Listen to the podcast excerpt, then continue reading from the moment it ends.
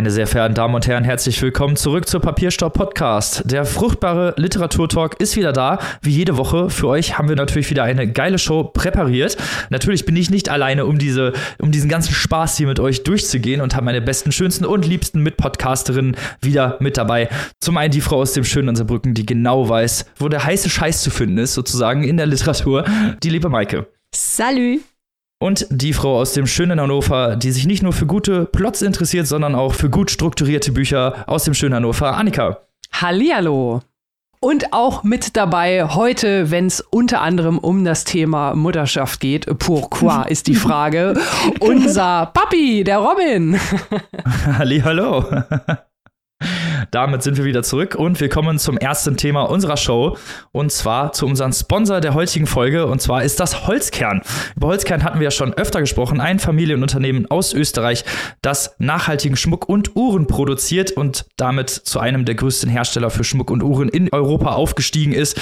Wir haben da ja schon öfter drüber gesprochen, wie gut das ist, was bei Holzkern zu bestellen und dass ihr der Umwelt damit auch was Gutes tut und jetzt machen wir das natürlich noch mal kurz vor Weihnachten. Falls ihr noch keine Geschenke habt, ist das natürlich das perfekte Geschenk für eure Lieben, dass ihr ihnen unter dem Baum präsentieren könnt. Genau, den Holzkern hat natürlich eine super Auswahl. Robin hat es gerade schon gesagt, die haben wir euch schon mehrfach vorgestellt. Die bieten Schmuck, die bieten Uhren, die bieten Accessoire. Und was ist das Besondere? Es ist besonders nachhaltig. Es wird aus besonders nachhaltigen Quellen hergestellt. Es sind Naturmaterialien wie Holz, das teilweise auch recycelt verwendet wird. Es ist Stein dabei. Es sind Perlmutt und Marmor. Ganz viele tolle natürliche Materialien. Und das macht die Stücke nicht nur nachhaltig, sondern natürlich auch zu besonders schönen Einzelstücken. Also, Nutzt die Gelegenheit da draußen, nutzt unseren Code Papierstau 15, Papierstau klein geschrieben und dann die 1,5 direkt dahinter in 1 durch. Bis zum 24.12. ist der gültig. Also schaut mal rein auf die Seite holzkern.com. Dort werdet ihr fündig, dort werdet ihr richtig schön stöbern. Für den oder die Liebsten zu Hause, vielleicht für die Familie oder vielleicht auch für euch selbst, weil das Jahr, ja, wer hat sich da nicht am Ende so eines Jahres Jahres vielleicht eine Belohnung verdient. Gönnt euch mal was, gönnt euch mal eine schöne Aufmerksamkeit, weil das ist kein Geschenk, das irgendwie in der Schublade verschwindet. Die haben so schöne Stücke, die möchte man auf jeden Fall tragen. Und wie gesagt, mit unserem Gutschein 15% bekommt ihr aufs gesamte Sortiment www.holzkern.com und Gutschein Papierstau 15. Genau, und wer auch gedacht hat, dass wir dringend zum Jahresende mal was Schönes verdienen, das waren die Leute von Holzkern. Die haben uns nämlich Produkte zum Ausprobieren geschickt. Wir haben Uhren, wir haben Schmuck, von Ohrringe über Armbändern zu Ketten. Wir haben alles ausprobiert und es ist Papierstau approved. Also schaut es euch an im Internet, genau wie Robin und Annika ausgeführt haben. Dort gibt es schöne Geschenke für eure Liebsten, die nachhaltig produziert worden sind. Wenn schon konsumieren, dann doch bitte so. Also Holzkern, danke euch für die Präsentation dieser Show in dieser Woche. Da bedanken wir uns natürlich ganz herzlich für. Zwei Sachen muss ich noch, natürlich noch mal erwähnen. Und zwar ist das, dass Holzkern eine verlängerte Rückgabe für die Vorweihnachtszeit anbietet. Das heißt, ihr könnt eure Produkte bis Mitte Januar zurückgeben bzw. umtauschen. Also falls die Sachen doch nicht gepasst haben, habt ihr dann noch mal ein bisschen länger Zeit. Außerdem garantiert Holzkern, dass wenn ihr bis zum 20.12. bestellt, dass die Sachen auch noch vor Weihnachten ankommen. Also auch für Leute, die vielleicht noch so auf den letzten Drücker was suchen. So, und jetzt kommen wir zu einer spannenden Verfilmung. Maike weiß da mehr. Richtig. Wir haben ja in diesem kleinen Podcast ein paar Säulenheilige, die immer wieder auftauchen. Ihr denkt hier natürlich an die üblichen Verdächtigen. Erstmal Christian Kracht, dann Clemens Setz, mittlerweile auch der wunderbare Joshua Groß. Aber zu den großen Säulenheiligen von Papierstau zählt natürlich auch Clemens Meyer, dessen Gesicht würden wir in unseren Mount Rushmore natürlich auch reinhämmern, selbstverständlich. ähm, bekannt für solche wunderbaren Bücher wie zum Beispiel Im Stein oder auch Als wir träumten. Ein Buch, das wir schon gelesen haben im Papierstau Buchclub, das sich mit den Baseballschlägerjahren äh, befasst. Da werdet ihr auch gleich äh, in den regulären Rezensionen noch etwas drüber hören über diese Zeit. Aber Erstmal bleiben wir hier beim guten Clemens, der auch bekannt ist für seine hervorragenden Kurzgeschichten und für seine Arbeit im filmischen Bereich. Als wir träumten, wurde verfilmt, allerdings nicht von äh, Clemens Meyer und seinem guten Kumpel, mit dem er normalerweise im Filmgeschäft arbeitet, äh, selbst, nämlich Thomas Stuber. Aber Stuber und Meyer, das filmische Tech-Team, die haben schon so einiges für die große Leinwand produziert. Von Hunden und Pferden, eine Kurzgeschichte von Clemens Meyer, kann man als Film anschauen. Die haben dafür auch den Silbernen Studenten-Oscar als bester ausländischer Kurzfilm erhalten. Dann haben die beiden zusammen an den Spielfilmen Herbert und In den Gängen gearbeitet. In den Gängen hat ihnen dann auch den Deutschen Drehbuchpreis 2015 eingebracht. Warum erzählen wir hier das alles? Na, es gibt jetzt einen neuen Film von Stuber und Meyer seit dem 1. Dezember im Kino, die stillen Trabanten, Meier-Spezialisten und Spezialistinnen unter euch wissen, die stillen Trabanten, das ist auch der Titel von Meyers aus meiner Sicht bestem Kurzgeschichtenband, der sich sehr lohnt. Auch das ein schönes Weihnachtsgeschenk äh, für einen selbst, um es mal durchzulesen. Clemens Meyer, ein wunderbarer Autor. Schaut euch das an. Ich weiß, ihr da draußen und auch wir, wir gucken alle Wednesday momentan. Es lohnt sich auch. Aber schaut doch danach oder davor die stillen Trabanten von Clemens Meyer und Thomas Stuber, ein Episodenfilm der, wie die meiste Literatur von Meyer, sich mit Milieus und Menschen beschäftigt, die normalerweise im Film und auch in der Literatur keine große Rolle spielen und der die sogenannten kleinen Leute auch immer mit großer Würde und als Helden präsentiert. Also sie sind nicht die Opfer ihrer Geschichten, sie sind die Helden ihrer Geschichten. Da liegt eine ganz feine Melancholie über den Geschichten von Clemens Meyer, über die Arbeiterklasse, häufig und gerne auch in Ostdeutschland. Wunderbare Geschichten, die einen wahren Sog entwickeln. Schaut euch an, die stillen Trabanten, Clemens Meyer, Thomas Stuber. Und mit diesen schönen Worten kommen wir doch direkt zu unserem ersten Buch dieser Folge. Ich freue mich jetzt schon ganz besonders, Maike darüber sprechen zu hören, weil wir haben es hier mit einem Coming-of-Age-Roman zu tun, über eine Generation, über die letzte Generation hinter dem eisernen Vorhang. Also wenn das mal nicht spannend ist. Und dann auch noch von einer ukrainischen Autorin. Was ist hier los? Genau, wir reden jetzt von Virtuoso von Jelena Moskowitsch. Es geht hier ja im weitesten Sinne um die Baseballschlägerjahre. Da haben wir ja im Laufe des vergangenen Jahres häufiger drüber gesprochen. Wir haben einiges an Literatur besprochen über Ostdeutschland allerdings und die Erfahrungen der letzten Generation, die noch im Osten geboren wurde, hinter der Mauer aufgewachsen ist und dann aber Teile ihrer Jugend oder gar Kindheit im wiedervereinigten Deutschland verlebt hat und erlebt hat, welche Verwürfnisse stattgefunden haben, gerade im östlichen Teil unseres Landes in den 90er Jahren insbesondere. Nun weiten wir mal unsere Perspektive und schauen noch weiter nach Osten. Robin hat es gerade schon angedeutet. Jelena Moskowitsch ist eine Autorin, die in der Sowjetukraine geboren wurde und als Kind mit ihren Eltern in die USA ausgewandert ist, also auch die Erfahrung der Diaspora gemacht hat.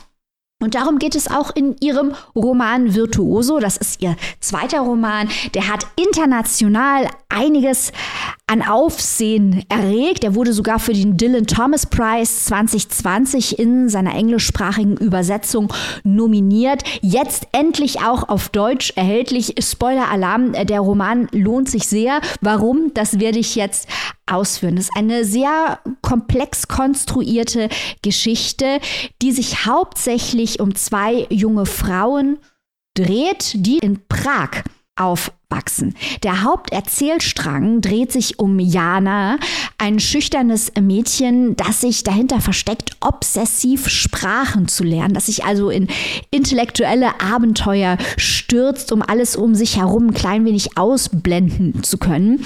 Diese Jana ist befreundet mit Zorka. Zorka ist ein sehr wildes Mädchen mit einer psychisch kranken Mutter und Zorka die verursacht ständig Skandale und Szenen und wehrt sich auf diese Art und Weise gegen ihr oppressives Umfeld, dem sie ausgesetzt ist tagtäglich.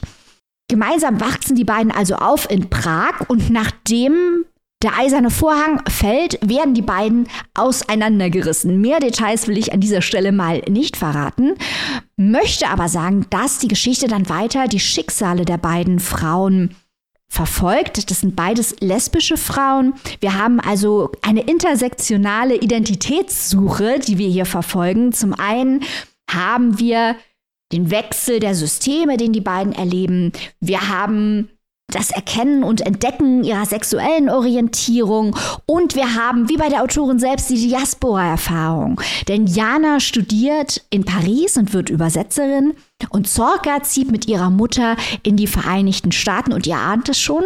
Später in der Geschichte werden sich die beiden natürlich wieder treffen. Die Schicksale kreuzen sich erneut. Wir haben aber, weil das natürlich an Komplexität bei Papierstopp Podcast lange nicht ausreicht, der Podcast, der experimentelle Romane liebt, hat auch hier einiges zu besprechen, denn wir haben zwei weitere Storylines, die die Kapitel über Jana und Zorka durchkreuzen. Also wir haben erst die beiden zusammen, dann haben wir die beiden quasi separat auf ihren Wegen durch die Welt und durch ihre Identitätssuche. Das alles wird unterbrochen von der Geschichte der Pariser Sekretärin im Medizinbereich in einem Medizinunternehmen, Aimee, die noch minderjährig eine ältere Schauspielerin kennenlernt und die beiden heiraten dann auch. Diese Schauspielerin ja, scheitern ist ein großer Begriff, aber die macht nicht die Karriere, die sie sich vorstellt, verfällt in tiefe Depressionen und das ist jetzt kein Spoiler, weil die erste Szene im Buch, die beginnt schon mit dem Selbstmord der Ehefrau von Amy. Dann haben wir noch eine weitere Storyline, da treffen wir Amy, Ihr merkt schon, die sprachliche Verwandtschaft zwischen Amy und Amy. Das ist eine amerikanische junge Frau, ein Teenager, die sich über das Internet in eine tschechische Mit-30erin verliebt und wir haben immer diese Chatprotokolle zwischen den beiden abgedruckt in dem Buch. Wir sehen also mehrere Geschichten, man muss sich gut konzentrieren, aber fear not, man kann dem Ganzen leicht folgen, weil die Stimmen sehr unterschiedlich sind, weil die Szenen sehr immersiv sind und weil die Charaktere sehr eindrücklich sind, sodass man immer weiß, wo man ist und jeder einzelne Erzählstrang ist auch wirklich spannend und man fragt sich immer, was wohl als nächstes passieren wird bei dieser globalen Identitäts- und Coming-of-Age-Geschichte. Jede dieser einzelnen Erzählstränge ist auch eine lesbische Coming-of-Age-Geschichte, die immer wieder wichtige Ereignisse darstellt, die die Glaubenssätze und Haltungen der verschiedenen Frauen, die wir treffen, hier sind auch sehr viele spannende Nebencharaktere, äh, beeinflussen und eben die Weltansichten dieser Frauen prägen. Wir lernen viel über familiäre Hintergründe, über Diskriminierungserfahrungen. Es sind sehr viele Sexszenen in diesem Buch. Annika, endlich mal was für dich. Endlich mal hier genug Sex in einem Buch. Annika fordert immer mehr Sex in der Literatur. Wir haben auch Gewalterfahrungen es geht um Angst, aber es geht auch um Freude, um Gemeinschaft und um Hoffnung. Hier möchte ich insbesondere einen Charakter noch hervorheben. Wir treffen hier nämlich einen Transmann, der Rico heißt, der von seiner Familie geliebt wird und in seiner Karriere erfolgreich ist, der also die Hindernisse überwindet und nicht dieser tragic, queer, tragische Transcharakter ist, voller Klischees, sondern man sieht hier, dass Moskowitsch Charaktere nicht rein aufgrund ihrer Attribute zeichnet, sondern aufgrund ihrer Persönlichkeiten. Und das macht dieses Buch schön und spannend. Und natürlich immer wieder kommt das Buch, wie ich schon eingangs erwähnte, zurück auf das Thema der Herkunft. Jana und Zorka stammen aus einem Land, das nicht mehr existiert und setzen sich auch dauerhaft mit diesem Systemwechsel auseinander, auch in der Diaspora, wo andere Menschen leben, die ähnliche, vergleichbare Schicksale haben wie sie und wo wir dann verschiedene Weltsichten treffen, weil wir haben ja jetzt auch erfahren, dass hier einige Charaktere auch aus dem Westen kommen und diese Systemvergleiche und die Wahrnehmung und auch die Stereotype und die Einschätzung von sozialen Phänomenen, die spielen immer wieder eine Rolle. Wir haben also das Phänomen, dass Charaktere aus dem Osten und aus dem Westen kontrastieren kontrastiert werden, aber auch parallelisiert werden, weil die haben natürlich unglaublich viel auch gemeinsam. Und wir haben das Phänomen, dass diese Charaktere ähnliche Erfahrungen immer leicht unterschiedlich sehen. Und natürlich auch die Charaktere, die aus dem Westen kommen, beziehungsweise aus dem Osten, aufgrund ihrer Persönlichkeit und ihrer familiären Erfahrungen, Stichwort Intersektionalität, Dinge unterschiedlich einschätzen. Und diese Nuanciertheit, die ist eigentlich die Kernstärke des ganzen Textes. Die Autorin, das ist jetzt schon klar geworden, denke ich, ist Kosmopolitin. Ihre Muttersprache ist ukrainisch. Aber sie hat dieses Buch auf Englisch geschrieben ist. Also nicht aus dem Ukrainischen, sondern aus dem Englischen übersetzt.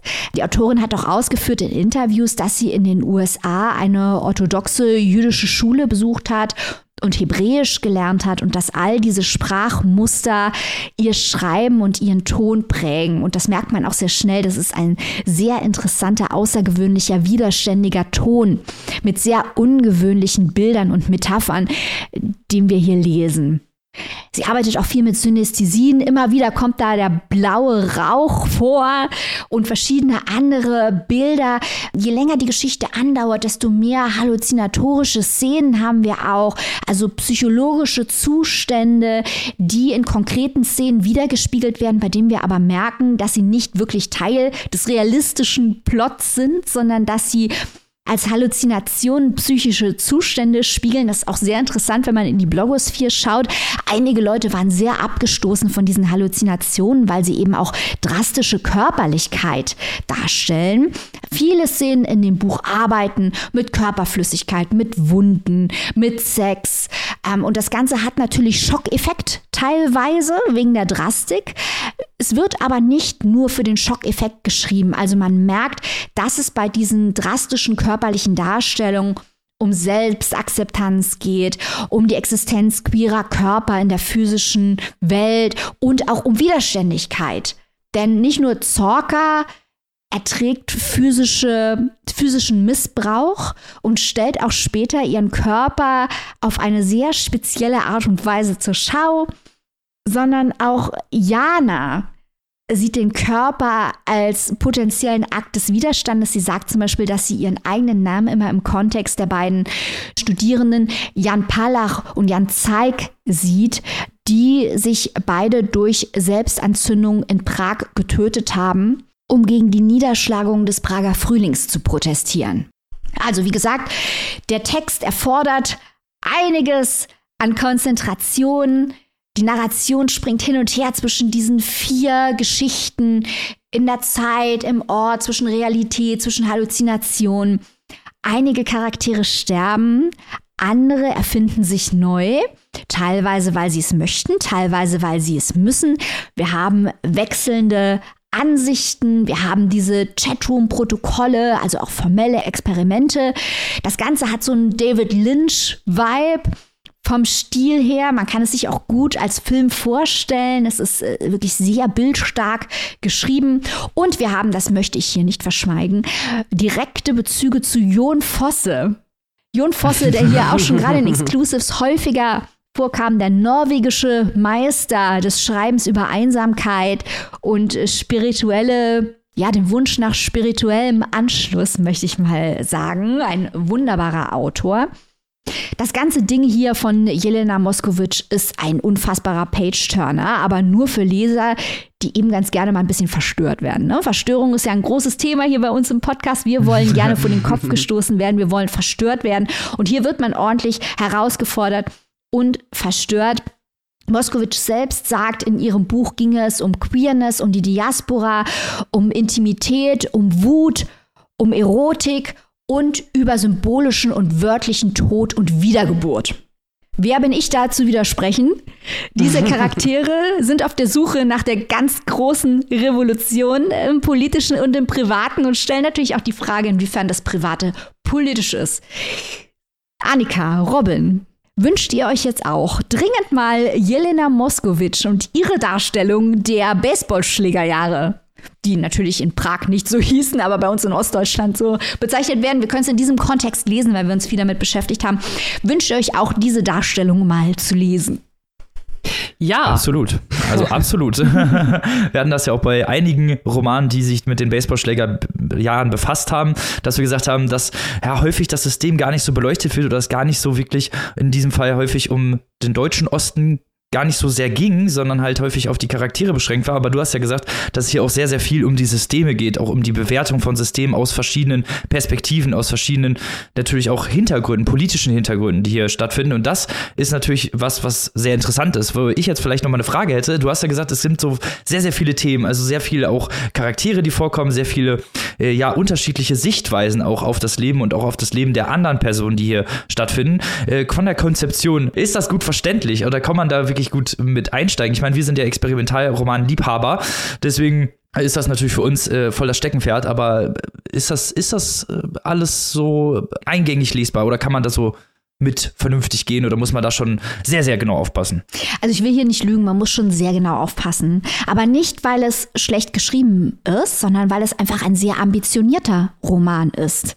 Mhm. Das ist, will überhaupt keine Unterhaltungsliteratur sein. Es will nicht niedrigschwellig sein. Es will kein Beachread sein, wo wir uns zurücklehnen und gemütlich was lernen können, sondern dieses Buch will einem voll mit der Faust auf die Zwölf hauen. Und das macht macht es auch. Man muss sehr genau aufpassen. Man muss auch eine gewisse Toleranz haben für die Drastik, die hier teilweise in der Darstellung, gerade in den Halluzinationen, gewählt wird. Also wem schon Vernon Subutex zu krass ist, der sollte hier die Finger schön von lassen. Vernon Subutex, unser großer französischer Gesellschaftsroman, den wir hier als Referenzpunkt immer wieder feiern. Das hier ist noch krasser in der Darstellung. Es ist sehr komplex angelegt, sehr fordernd, aber ich finde, es ist gut geschrieben und man muss eben dranbleiben. Also man muss wirklich dranbleiben und sich ein bisschen konzentrieren und dann kommt man auch mit, weil dieser Text eben auch immersiv ist und auch bildstark und cineastisch angelegt ist. Man kommt also schnell in diese Szenen rein aber man muss, wie gesagt, es springt so viel, man muss aufpassen wie ein Lux, das möchte ich hier nicht verschweigen. Das ist aber auch der Spaß daran, weil der Text dem Leser auch was zutraut und der Leserin. Also ist keiner der Texte, wenn wir ja später noch haben, keiner der Texte, die uns für dumm verkauft und unterstellt, dass man uns alles erklären muss als Lesenden, weil wir es sonst nicht schnallen und nochmal fünfmal ausbuchstabieren, sondern das ist ein Text, der uns als Lesende für intelligent hält. Und äh, das gefällt mir gut. Da fühle ich mich als Lesende ernst genommen. ja, wir lieben ja sowieso auch gerne mit Texten zu arbeiten und jetzt, hätte ich, jetzt habe ich noch mehr Bock, das Buch zu lesen. Also ich finde es äh, auch super, super spannend, nicht nur aus äh, der Themenauswahl, äh, nicht nur wegen des Sex, nicht, nur, nicht nur wegen dem, was Robin auch gerade schon gesagt hat. Äh, wir hatten ja doch jetzt so einige, auch will ich mal so sagen, für mich persönlich zumindest auch so ein paar Enttäuschungen durchaus zu der Thematik. Von daher, das klingt alles schon mal super, auch in der Mischung, so wie du es dargestellt hast. Ich finde aber auch noch was anderes Tolles, was, was mich jetzt persönlich auch nochmal total anspricht.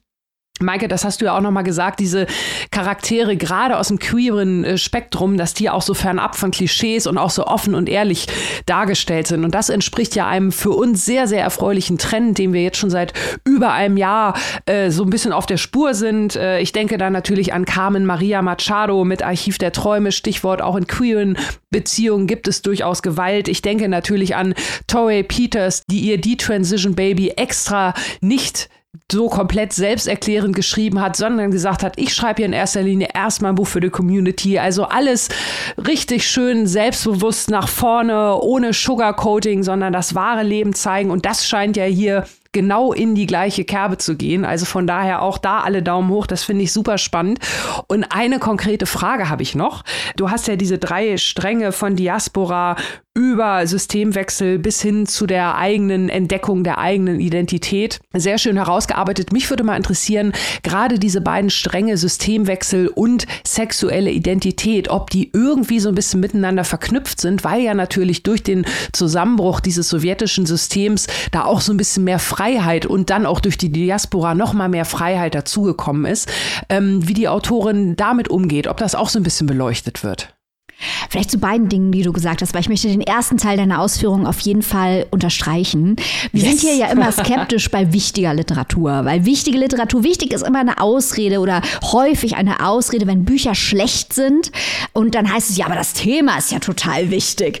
Äh, dieses Buch hier ist gut und das Thema ist total wichtig und so halt auch bei Carmen Maria Machado, die du sehr zu Recht als Vergleich heranziehst, weil sie hat ja auch im Interview mit uns mhm. gesagt, das Problem ist, dass es nicht genug Geschichten da draußen gibt über queere Charaktere. Und deswegen mhm. wird von den wenigen queeren Charakteren, die überhaupt vorkommen, wird erwartet, dass die Vorbilder sind. Wird erwartet, dass es die besseren Menschen sind. Und das ist natürlich falsch, weil die Menschlichkeit einer queeren Person hängt nicht davon ab, ob sie ein guter Mensch ist oder ein schlechter. Die kann auch ein schlechter Mensch sein. Das ist vollkommen in Ordnung, weil queere Menschen Menschen sind wie alle anderen Menschen mhm. auch. Und genau das wird hier eben abgebildet. Das sind ganz unterschiedliche äh, queere Charaktere, die wir hier treffen, die auch nicht dadurch definiert sind, dass sie queer sind, sondern die sind Persönlichkeiten, die eben auch queer sind. Und damit mhm. komme ich zum, zu deiner eigentlichen Frage man kann eigentlich die Diskriminierungserfahrung gar nicht wirklich auseinander dividieren. Also diese Intersektionalität ist hier interessant und wahrscheinlich auch realistisch dargestellt. Denn wenn zum Beispiel Zorka in die USA kommt, dann macht man sich über sie lustig wegen ihres Akzents und weil sie aus Osteuropa kommt und eben auch, weil sie lesbisch ist. Und das mhm. ist gar nicht klar zu trennen. Das wird alles in mhm. einen Topf gerührt. Das ist ja wahrscheinlich auch, auch so, dass äh, Diskriminierungen dann auf diese Art und Weise stattfinden. Und das finde ich eine wichtige Aussage, dass es sich nicht so wirklich trennen lässt. Man muss jetzt dazu mhm. sagen, bei dieser Geschichte ist so, dass diese Erfahrung der Sexualität eigentlich hauptsächlich nach dem Fall des Eisernen Vorhangs stattfindet und mhm. dass sie auch bei Zorka und bei Jana sehr unterschiedlich stattfindet. Und zwar nicht, weil eine in Paris ist und eine in den USA, sondern einfach, weil sie ganz unterschiedliche Charaktere sind. Das wird auch später interessant, wenn sie wieder aufeinandertreffen und man darauf mal achtet, was sie anhaben. Was schon unglaublich viel über diese beiden Personen aussagt. Also wirklich diese Fokussierung darauf, wer diese Menschen sind und wie entsprechend das Umfeld auf sie einwirkt. Und eben nicht zu sagen, nicht beim Umfeld anzufangen oder dabei anzufangen, dass sie queer sind und sie aus dieser Perspektive zu schreiben, sondern wirklich da anzufangen zu fragen, wer sind sie? Und das wird hier sehr konsequent durchgezogen und es hat mir gut gefallen, weil es eben kein Manifest ist oder ein Pamphlet ist, sondern weil es einfach eine Geschichte über Menschen ist, auf die halt zutrifft, dass sie aus Osteuropa kommen und dass sie queer sind und dass sie Frauen sind. Ich hoffe, das beantwortet deine Frage, Annika. Ja, auf jeden Fall. Vielen Dank. Wo und für wie viel kann man sich dieses virtuose Werk denn erwerben? Virtuoso, Robin, ach, der Überleitungsking. ah, Virtuose von Jelena Moskowitsch ist erschienen bei unseren guten Freunden von Wagenbach. Das ist erhältlich als Taschenbuch, kein Hardcover, für 24 Euronen und in der keimfreien E-Book-Edition für 21,99. Zieht's euch rein, Leute. Das machen wir doch auf jeden Fall. Oder beziehungsweise hoffe ich, dass die Zuhörer und Zuhörerinnen das zahlreich machen. Wir kommen zum nächsten Roman, zu einer Autorin, die wir hier genau ungefähr vor einem Jahr richtig stark abgefeiert haben. Ob wir das mit dem zweiten Roman auch so machen, werden wir jetzt zusammen herausfinden, denn Maike und Annika lesen mit. Es geht um Schlangen im Garten von Stefanie Vorschulte, ein Roman, der sich viel mit Trauer beschäftigt oder beziehungsweise mit dem Umgang von Trauer. Stefanie Vorschulte ist 1974 in Hannover geboren wo ist dein Chanting, Annika? ich auch. Hannover, Hannover, yeah. Sie ist studierte Bühnen- und Kostümbildnerin. Ihr erster Roman, Junge mit schwarzem Haaren, wurde 2021 mit dem Mara Kassenspreis für das beste deutschsprachige Debüt ausgezeichnet und so können wir das auch ja, schon unterschreiben. Das war nämlich bei uns auch ein Jahreshighlight. Super. Und äh, durchaus äh, ein ja, sehr düsteres Anti-Märchen mit vielen Metaebenen, komischen Charakteren und auch einer Menge Gesellschaftskritik. Jetzt kommen wir doch mal zum vorliegenden Moran und zwar Schlangen im Garten. Im Fokus der Erzählung steht die Familie Mohn, die ist in Trauer, denn Mutter Johanne ist vor kurzem verstorben. Die Kinder sind davon extrem getroffen. Steve der älteste Sohn musste sein Studium unterbrechen und zur Familie zurückkehren, kommt mit dieser Verarbeitung des Todes auch überhaupt nicht zurecht. Linne, die Tochter, wird seit dem Tod der Mutter immer gewalttätiger, prügelt sich auf dem Schulhof mit Klassenkameraden, äh, versucht Leute zu ertränken teilweise und missachtet allerhand Regeln, nicht nur die in der Schule oder die der Gesellschaft, sondern hört auch überhaupt nicht mehr auf ihren Vater und auch nicht mehr auf die Geschwister. Also bricht sozusagen aus.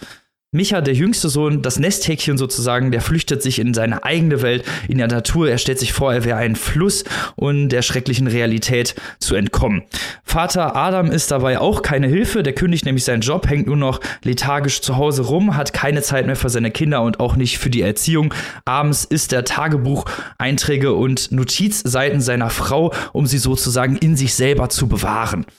Das Umfeld macht sich dadurch sehr Sorgen. Das sind Nachbarn, aber auch ein Mitarbeiter des Traueramts mit dem Namen Ginster. Die versuchen jetzt die Familie dazu zu bringen, die Trauerarbeit aufzunehmen und den Tod zu verarbeiten. So viel erstmal eigentlich zur Story.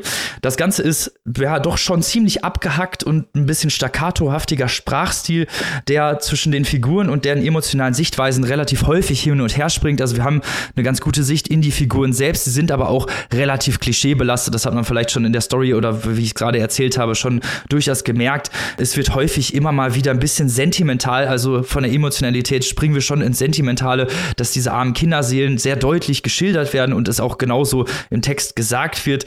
Und äh, das sind teilweise wirklich so sehr unoriginelle Kalendersprüche drin. Also wirklich wie, als würde man aus den Kinderseelen die Luft rauslassen. Also es waren schon Bilder, wo ich gedacht habe, okay, das ist dann doch schon ein bisschen sehr ja, uninspiriert, nenne ich es mal.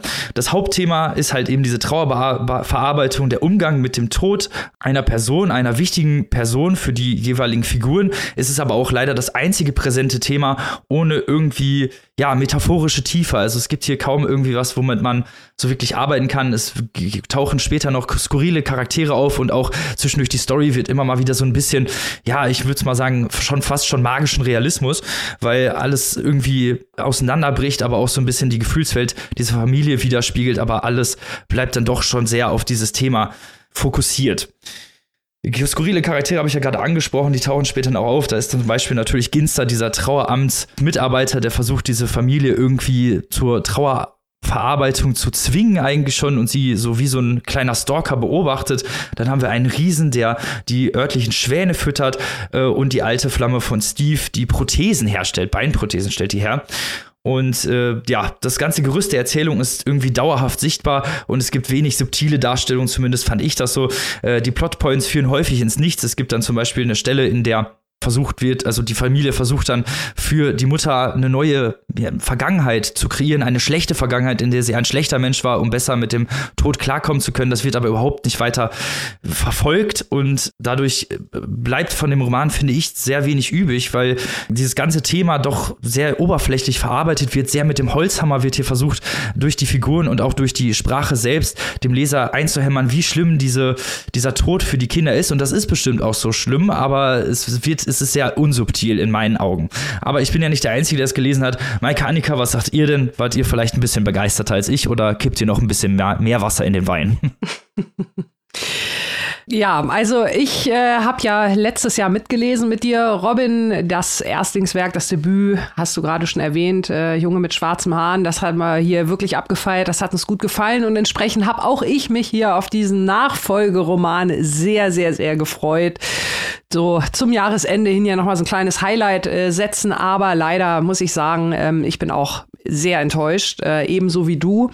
Aus den gleichen Gründen, ähm, mir ist das doch auch sehr, sehr, sehr zu, zu märchenhaft gewesen. Magischer Realismus hast du gerade schon gesagt. Und auch die Art, wie du diese ganzen Gimmicks vorgestellt hast, dieses Traueramt, äh, der Riese, eine Obdachlose kommt da auch noch. Also da vermischt sich ja Fantasie mit Realität eigentlich von Seite 1 an auch diese, diese Geschichten oder diese Empfindungen der verschiedenen Charaktere vermischen immer mehr äh, mit dem eigentlichen Hauptplot, äh, den du ja auch schon in Gänze beschrieben hast eigentlich. Äh, also da versinkt ja dann wortwörtlich irgendwann alles miteinander, so kann man das sagen. Das war mir einfach viel zu drüber. Und ich habe mir natürlich dann die Frage gestellt, äh, was ist denn da jetzt passiert, um Gottes Willen, vom ersten zum zweiten Buch? Warum habe ich das erste so geliebt und das äh, bin ich jetzt nicht hier so gut mit zurechtgekommen? Ähm, also zum einen muss ich sagen, war das im ersten doch noch äh, deutlich, hier ist es deutlich mehr aufgedreht, gedreht, die Märchenschraube, so möchte ich es mal sagen. Und ähm, zum anderen hat es im ersten Buch natürlich auch viel, viel besser für mich auch vor allem zum Setting gepasst. Da hatten wir von vornherein so ein bisschen historisch, so ein bisschen äh, sowieso schon die, dieses leicht, ja nicht magische Setting, aber ich finde allein schon durch dieses historische Setting hat es schon mal so eine ganz andere Realismus-Schiene irgendwie gekriegt, während das ja hier so im im Hier und Jetzt äh, spielt mit einer Familie, die da so traumtänzerisch natürlich aus Traumata Traum, also ich will das hier überhaupt nicht niederreden, das ist natürlich eine wirklich schlimme Situation, in der sich die Familie da befindet. Und ähm, Natürlich verarbeitet jeder jede Trauer anders. Deswegen finde ich das Thema auch so wichtig und deswegen hätte ich mir hier auch eine realistischere Darstellung für diese Thematik gewünscht. Also das funktioniert für mich nicht so zusammen. Das hat für mich im ersten Buch deutlich besser funktioniert und ähm, ich habe auch irgendwie dann selber noch so einen ganz, ganz, ganz skurrilen Moment gehabt. Du hast ja auch schon erwähnt, diese, diese Charaktere, die noch dazukommen und auch diese Geschichten, die da in der Geschichte erzählt werden. Mhm. Die eine ist ja von dem ältesten Sohn da die, die ehemalige Flamme und äh, da gibt es diesen Moment, wo er dann zu ihr sagt, ach komm doch bitte, äh, kannst du nicht bitte alles wieder ganz gut machen bei uns? Und da hatte ich so einen ganz skurrilen Flashback, falls ihr euch vor allem, eine Grüße gehen raus an unsere Steady-Community noch in unser Horror-Exclusive erinnert, wo ich die Amish Romance Novels vorgestellt habe, wo genau oh. dieses Bild, äh, komm doch bitte und kümmere mich um meine Familie, weil ich bin Witwer und oder Weise. Äh, da hatte ich einen ganz furchtbaren Flashback, um Gottes Willen, da kann natürlich Stefanie Vorschulde nichts für. Aber das war äh, so ein merkwürdiges Motiv und ich finde, da haben sich so merkwürdige Motive aneinandergereiht. Also auch mit der obdachlosen Frau. Das sind irgendwie so Sachen, die denke ich, die sind, das sind total spannende Themen und total spannende Schicksale. Aber die möchte ich anders erzählt haben und nicht so, dass man das Gefühl hat, ja, man, man schwimmt irgendwie so ein bisschen in, in äh, Zuckerwatte. Das war mir, das hat für mich nicht zusammengepasst, die Thematik mit der Erzählweise. Und ähm, das hat für mich äh, unterm Strich, glaube ich, dafür gesorgt, dass ich das Buch nicht so genießen konnte. Leider, leider. Ich habe zwei Worte für euch. Paulo Coelho. Uh. Das hier ist Paulo Coelho. Also ich, ähm, für euch da draußen kleine Hintergrundgeschichte. Ich habe mich breitschlagen lassen, das mitzulesen, weil Annika und Robin so happy waren mit dem Erstlingswerk von Vorschulte, äh, dem Jungen mit dem Hahn. Oh, ich habe das gelesen und habe dauernd, während ich gelesen habe, Botschaften in unseren Gruppenchat geschrieben, so nach dem Motto, wollt ihr mich eigentlich veräppeln? Ist das hier euer Ernst? Und äh, die beiden nur so, weil ich habe als erstes angefangen, es zu lesen und dann ähm, habt ihr ja gerade gehört, was dann hinterher kam. Also äh, ich bin, ich bin fassungslos. Wir haben hier wirklich äh, mit Metaphern die immer wieder uns vor den Latz geknallt werden, die uninspiriert sind, die offensichtlich sind, die plump sind. Da werden äh, die Tagebücher von Johanne werden zerrissen und aufgegessen. Dann haben wir da diesen äh, mysteriösen Beamten. Offenbar muss in einem deutschen Trauerroman auf jeden Fall ein Beamter vom Traueramt vorkommen. Dann haben wir diese, diese äh, obdachlose Frau, die hat mich richtig wütend gemacht. Was ist das denn für ein Klischee? Was ist das denn? Was soll das denn heißen hier? Die transzendentale Obdachlosigkeit der Mondfamilie oder was? Und dann dieses gute Herz der obdachlosen Frau. Und am Ende bin ich richtig ausgeflippt, als dann auch noch ein Gewässer überquert wird. Habe ich mir gedacht, ich wusste, nein. dass sich das triggert. Nein. Ich wusste genau, dass nein. das kommt. Also wenn ihr, wenn ihr mehr wissen wollt über unsere Haltung zur Überquerung von Gewässern bei Tod und Trauer, Stichwort ähm, der Fluss Styx und so, hört euch unsere Bachmann-Preisberichterstattung an oder gerne auch jedes Exclusive zu Christian Kracht. Dann noch dieser tapfere kleine Junge, der im Altenheim hilft. Ich könnte immer weitermachen. Ein kitschiges Klischee nach dem anderen. Das hat mich wirklich fertig gemacht und unglaublich gelangweilt. Zumal es, jetzt sind wir schon wieder bei den wichtigen Themen, aber ich nutze mal ein anderes Adjektiv, ist ja ein interessantes und relevantes Thema, über mhm. den Tod von Elternteilen zu sprechen. Wenn ihr jetzt übrigens hier böse E-Mails schreiben wollt da draußen, von wegen, ihr habt kein Verständnis, ihr wisst ja nicht, wie das ist, uh, don't come for me. Ich werde mich hier nicht rechtfertigen und in die Details gehen, aber vertraut mir, don't come for me, wenn es um dieses Thema geht.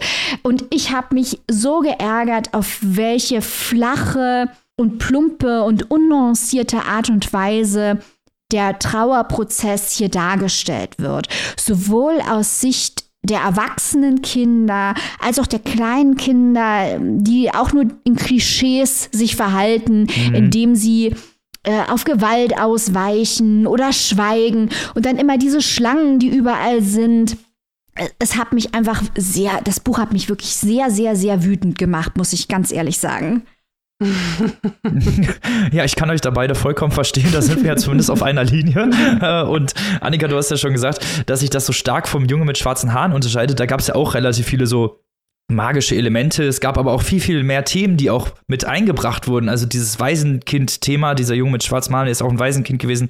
Das hatte auch durchaus seine Berechtigung und hatte auch durchaus Teile des Romans den Plot beeinflusst und auch ganz bestimmt den Text selber beeinflusst. Aber es gab halt so viel mehr noch. Es gab so viel mehr Szenen, so viele mehr Bilder, die mhm. auch viel, viel spannender und viel interessanter waren. Und hier haben wir halt wirklich immer nur dieses gleiche Thema, immer nur dasselbe.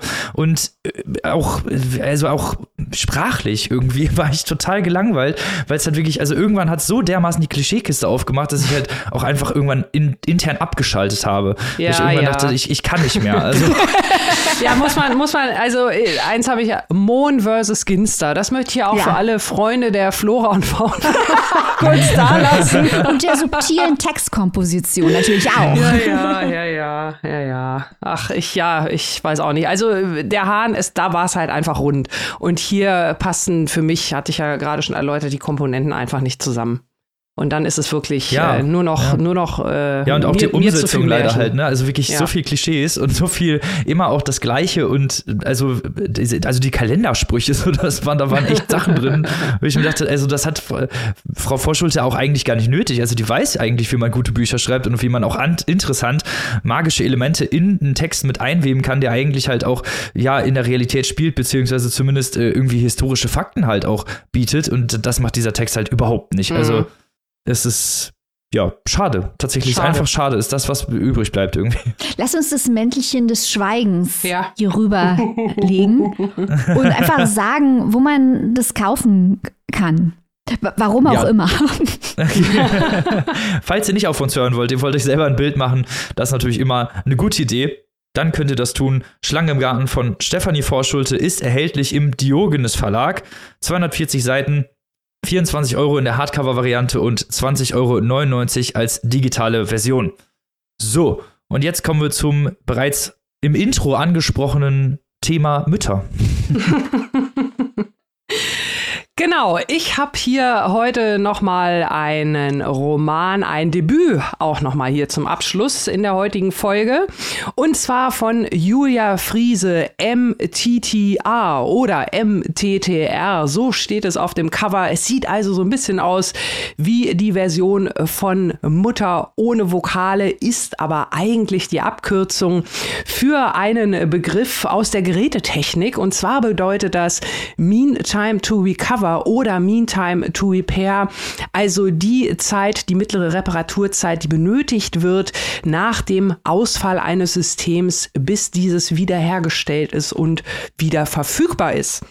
Huiuiui, das klingt ja schon mal sehr, sehr spannend und wir haben es hier tatsächlich auch mit einem Systemausfall oder zumindest mit einem recht stotternden System zu tun und zwar dem der äh, ja, Mutterschaft und Elternschaft. Äh, das werfe ich schon mal hier als kleinen Spoiler Spoiler in den Ring. Wir gucken jetzt erstmal ganz genau drauf auf dieses Debüt von Julia Friese, ihres Zeichens Kulturjournalistin, die also jetzt hier ihren ersten Roman vorlegt. Und zwar geht es um Theresa Borsig, eine Millennial, also in den Mit-30ern und ihren Partner Erk.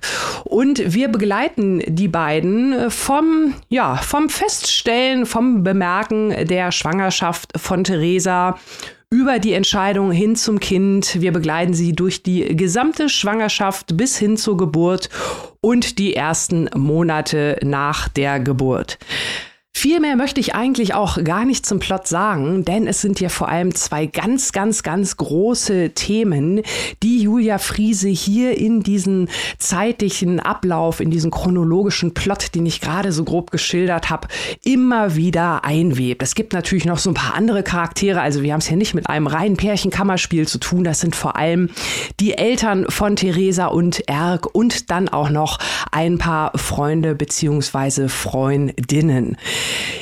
Die beiden großen Themen, die hier eine Rolle spielen, das ist zum einen der Generationenkonflikt in Sachen Erziehung. Das finde ich insofern sehr, sehr, sehr spannend, weil hier gezeigt wird, wie die Erziehung der Generation und Vorgeneration noch heute nachwirken. Kurzer Exkurs. Ähm, in der Nazizeit, zur Zeit des Dritten Reiches, war Johanna Hara der heiße Shit in Sachen Kindererziehung. Johanna Hara war damals die absolut top angesehene Erziehungs Erziehungsexpertin und ihre Bücher sind nicht aus den Buchregalen der deutschen Eltern verschwunden mit dem Ende der Nazizeit, oh Wunder, oh Wunder, sondern wurden also noch weit in die 60er und 70er teilweise benutzt als die Erziehungsratgeber schlechthin. Schaut mal ins Regal bei euren Eltern oder Großeltern. Johanna Haarer, wer weiß, vielleicht findet ihr da noch das ein oder andere Werk. Und diese Erziehung, äh, das war also ja so eine Art äh, von absoluter Verweigerung von Zuneigung für das das Kind, wenn das Baby schreit, schieb mal äh, die kleine Wiege ins Nebenzimmer und äh, das stärkte die Lungen und die Abwehr vom Kind. Also ihr könnt es euch vorstellen, in welche Richtung das geht und vielleicht auch, wie sich das auf die entsprechende Erziehung auf die Kinder auswirkt. Studien sagen, diese Menschen oder das kann noch bis heute nachwirken. Stichwort Depression, Stichwort Beziehungsunfähigkeit und so weiter und so fort.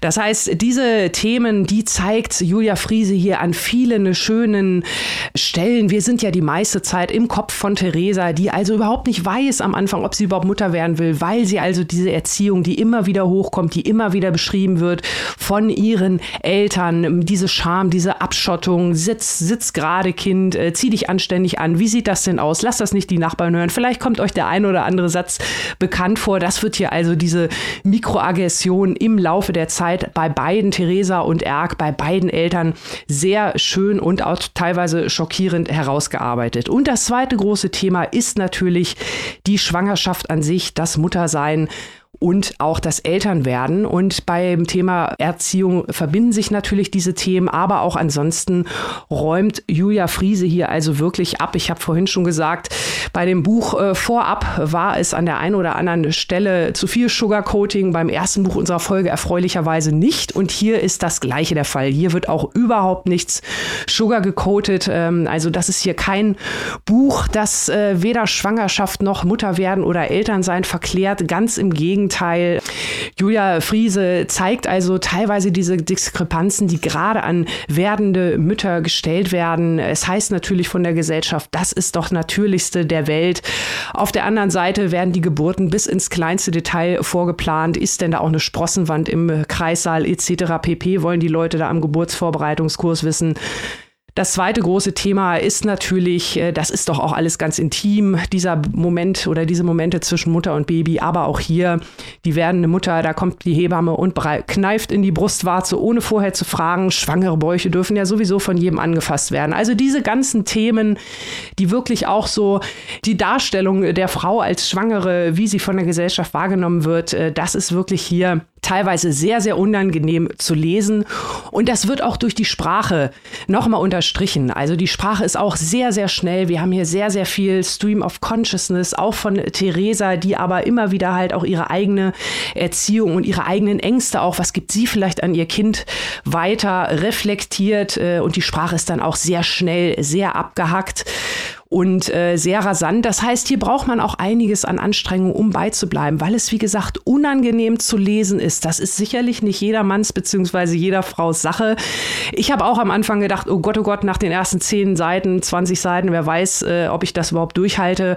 Aber dann bin ich da doch wirklich in so einen Strudel reingeraten, muss ich sagen. Und ähm, mich hat es insofern sehr berührt, als dass es halt sehr, sehr drastisch und direkt, also auf die Zwölf, diese wirklich, äh, ja, teilweise wie das Kind im kaukasischen Kreidekreis, an dem Fall hier aber die Mutter, die hin und her gerissen wird von den Erwartungen der eigenen Familie, der Gesellschaft und dem, was sie vielleicht und ihr Partner tatsächlich möchten.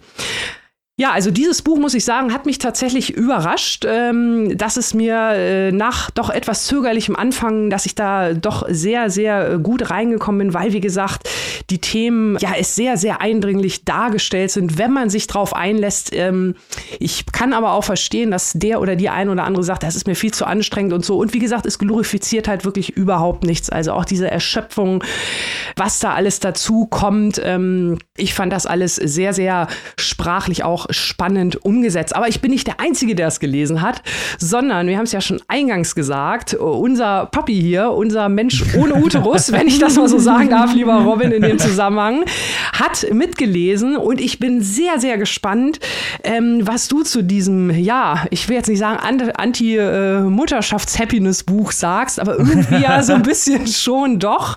Und auch die Umsetzung, das interessiert mich mal brennend. Schieß mal los.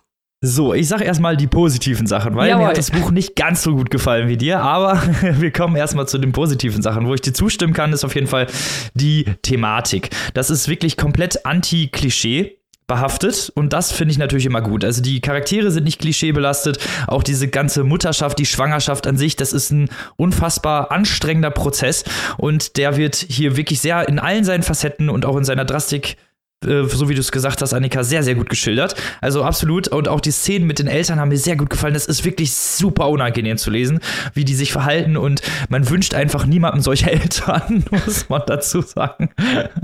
Das hat mir, das hat mir wirklich sehr gut gefallen auch äh, eben diese ja realistische Darstellung, dass es halt eben nicht irgendwie so ist, ja, schwangere leuchten oder ne, das ist alles so einfach, weil man hat ja später ein neues Leben kreiert und so, dass das halt alles super anstrengend ist, das wird da halt schon sehr gut gezeigt und das hat mir hat mir auch gut gefallen. Auch das Hadern von der Protagonistin selbst mit der Mutterschaft von sich, aus was für Verhältnissen sie kommt, wie ihre eigene Mutter zu ihr war, dass sie Angst hat, dass sie das weitergibt und dass diese ganzen inneren Konflikte, die haben mir tatsächlich gut gefallen, also die inneren als auch die äußeren Konflikte, die durchaus zahlreich stattfinden. Kommen wir zur Umsetzung. da ist nämlich die Krux bei mir gewesen. Du hast ja schon gesagt, es ist ein sehr abgehackter Sprachstil und sehr springend. Man könnte fast teilweise sagen meandernd zwischen hin und her und äh, irgendwelchen Szenen, die geschildert werden, zwischen ihren Freundinnen, mit denen sie sich unterhält, zwischen den Eltern, mit denen sie sich trifft, zwischen ihren eigenen Gedanken. Und ich fand das durchaus für die Charakterisierung sehr gut, aber ich fand alleine diese ganze, diesen ganzen Sprachstil, diese Ästhetik war mir viel zu viel zu rasant, muss ich sagen. Also ich normalerweise bin ich bei sowas eigentlich immer sofort dabei, aber in diesem Fall war es, hat es so viele interessante Themen und es ist zu häufig gesprungen in meinen Augen, weil man sich nicht so gut auf Sachen fokussieren konnte oder auf Themen fokussieren konnte, wie ich mir das teilweise gewünscht hätte. Nicht, dass jetzt alles unbedingt mega ausgearbeitet werden muss oder alles bis ins kleinste Detail besprochen werden muss. Nee, auf keinen Fall. Aber in diesem Fall fand ich dann doch ein bisschen, alles ein bisschen zu schnell, ein bisschen zu, ja, rasant, zu schnell drüber sozusagen. Mhm.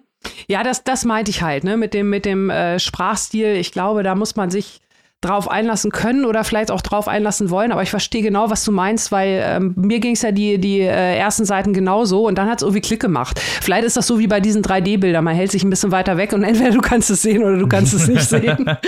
ähm, aber von daher, ich kann das, ich kann das durchaus gut nachvollziehen. Ähm, ich fand, es hat wirklich sehr auch zu diesem, zu diesem Druck beigetragen. Ja, ja. Ähm, und was ich vielleicht noch ganz kurz erwähnen wollte, diese Drastik, die sie auch schildert. Ich habe ja vorhin noch dieses eine kurze Beispiel genannt von diesem Geburtsvorbereitungskurs, wo sie natürlich auch diese anderen Elternpaare trifft. Das ist ja eine Szene, ich sag mal, die hätte auch in anderen Händen ganz schnell zu so einer Karikatur werden können. Ja, zu so einer ja, klischeebeladenen, ach guck mal, ja, und der mit seinem Tragetuch, ha, ha, ha, ha, und so, ne? Genau wie auch manche Szenen mit den Eltern. Und äh, das, finde ich, macht Julia Friese hier wirklich gut, weil es halt echt, man will darüber lachen, über diese Charaktere, aber man weiß halt gleichzeitig, nee, die gibt's und das ist irgendwie überhaupt nicht lustig, wenn du das Gefühl hast, du hörst da nicht dazu, ne? Weil äh, es auch da wieder. Es tun alle irgendwie so achtsam und so, ja, und mein Baby und hier und da und Liebe und so. Aber äh, wenn es dann irgendwie nur ein bisschen von dieser Heiti-Deiti-Norm abweicht, äh, dann ist aber ganz schnell der Ofen aus. Und diesen Tanz auf der Rasierklinge, den äh, stellt sie also wirklich gut dar. Und das, das gibt auch nochmal so eine, so eine Nuance von unangenehm. Und in dem Fall, das ist mir ganz wichtig, das ist das gute Unangenehm. ja, da kann ich dir auch zustimmen. Also wie gesagt, diese Szenen, es gibt wirklich ganz viele Szenen, die super interessant sind, die auch sehr gut dargestellt sind. Ich bin einfach nur mit diesem, mit diesem sehr rasanten Erzählen nicht ganz so gut mitgekommen, weil es dann doch also es gibt immer wieder Szenen, die mich so wirklich reingezogen haben, wo ich dachte, mhm. ja, guck mal, genau so muss das sein, dass, dass man halt eben das mal ungeschönt darstellt, nicht so klischeebehaftet und nicht halt irgendwie so glorifiziert. Und das macht sie auf jeden Fall sehr gut, aber zwischenzeitlich oder bei einigen, bei, bei doch vielen Stellen war es mir alles zu hin und her und dann wieder das mhm. und dann wieder die nächste Szene und dann ist man wieder da bei den Frauen und dann wieder in den Gedanken und das war mir leider alles ein bisschen zu unstringent, so dass es halt für mich nicht richtig gegriffen hat an mhm. vielen Stellen. Äh, trotzdem möchte ich natürlich hier an dieser Stelle sagen, dass das hier meine, ne, meine Meinung ist. Und ich finde, dass man zu diesem Buch durchaus greifen soll, weil ich glaube, dass, womit ich ein Problem habe, haben viele wahrscheinlich nicht dieses Problem. Ja, also ich glaube, was ich, was ich auch noch irgendwie ganz interessant fand äh, bei diesem, was du mehr, mehr anderen gemeint hast, ähm, ich bin dann manchmal auch so tatsächlich auf die rein sprachlichen Ebene gegangen. Da vergleicht sie ja auch so ein bisschen, was die Eltern vielleicht irgendwie gesagt haben, dieses, ähm, und vielleicht ist das auch so ein Generationending. Also ich kenne das tatsächlich auch ähm, aus meiner Generation, sei es von Freundinnen oder sei es auch aus meinem erweiterten Familienkreis, ähm, auch dieses, äh, nee, mach doch nicht, was die anderen machen und äh, wenn alle von der Klippe springen, springst du dann auch von der Klippe und so ein Kram. Und diese Überlegung, äh, dass man natürlich dann damals nach der Nazi-Zeit das gesagt hat, um sie auch so ein bisschen von Schuld reinzuwaschen. Nein, wir haben nicht gemacht, was die anderen machen und wir wollen auch gar nicht wissen, was die anderen machen. Und dieses Abschotten, wo das so die Ursprünge hat, auch auf der sprachlichen Ebene, ähm, das fand ich, fand ich dann auch ganz spannend. Also das vielleicht auch noch, ihr seht schon, es ist auf jeden Fall ein Buch, bei dem es einiges zu entdecken gibt. Auf jeden Fall. Also da würde ich dir durchaus zustimmen. Wo und für wie viel kann man sich dieses Buch denn erwerben, lieber Annika?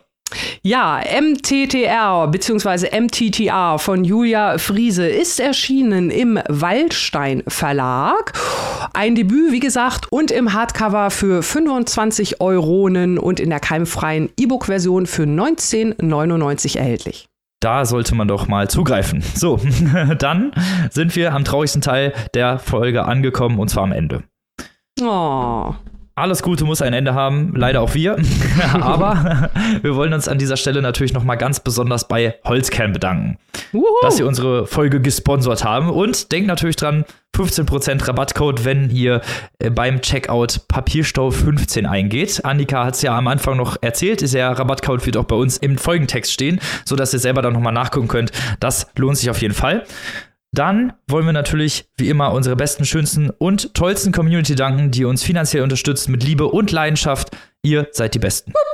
Wuhu. Und die wir schon am Freitag wiedersehen, um Utessa ja. Moschfeks äh, Gesamtwerk, aber insbesondere den Roman, der ihr zum Durchbruch verholfen hat, zu besprechen, nämlich Eileen. Wir freuen uns ja. drauf. Auf jeden Fall. Und wir haben natürlich auch noch geile Exclusives am Start. Seit Montag gibt es ein Exclusive zum Tournament of Books. Was das genau ist, was für Bücher nominiert wurden, beziehungsweise welche auf der Longlist stehen, das erfahrt ihr dort alles. Und nächste Woche haben wir natürlich auch wieder ein geiles Exclusive für unsere Community parat.